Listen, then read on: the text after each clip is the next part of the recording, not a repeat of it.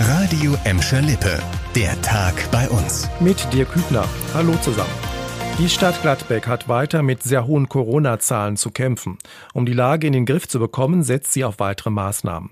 In erster Linie soll die Maskenpflicht ausgeweitet werden. Auf weiteren Straßen rund um die Innenstadt müssen die Gladbecker demnächst einen Mund-Nasenschutz tragen, genau wie auf den Parkplätzen in Wittringen und im Nord- und Südpark. Der Kreis muss dafür noch sein Okay geben. Außerdem soll es in den Altenheimen mehr Corona-Tests geben. Schon seit gestern gilt für die Gladbecker ein eingeschränkter Bewegungsradius von 15 Kilometern.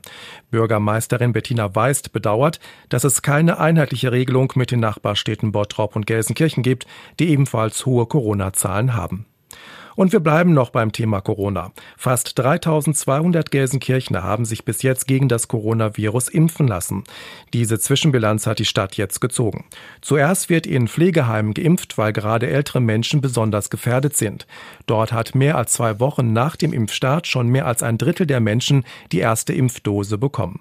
Weitere Impftermine in den Heimen stehen schon fest, sagt die Stadt.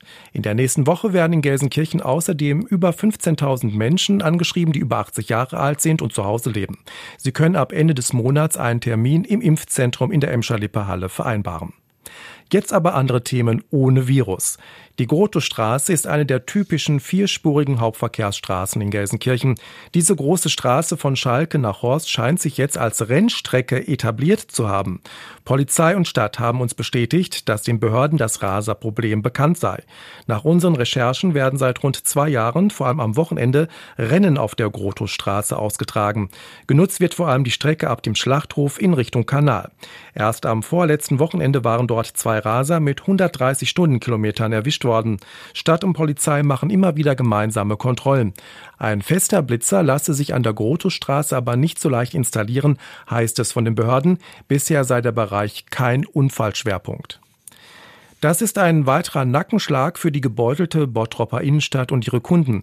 Auch der schwedische Klamottenladen H&M macht sein Geschäft auf der Hansastraße Anfang kommenden Jahres dicht. Das hat uns eine Unternehmenssprecherin bestätigt. Zu den Gründen für das Aus und wie viele Mitarbeiter von der Schließung betroffen sind, wollte sie nicht sagen. Der Konzern hatte im Herbst angekündigt, 250 Filialen dicht machen zu wollen. Damit droht ein weiterer Leerstand in der Fußgängerzone. Bekannte Ketten wie die Parfümerie Douglas und der Juwelier Christ haben schon ihre Bottropper Filialen dicht gemacht. Auch steht die Fläche des ehemaligen Kaufhauses Moses seit über anderthalb Jahren immer noch leer.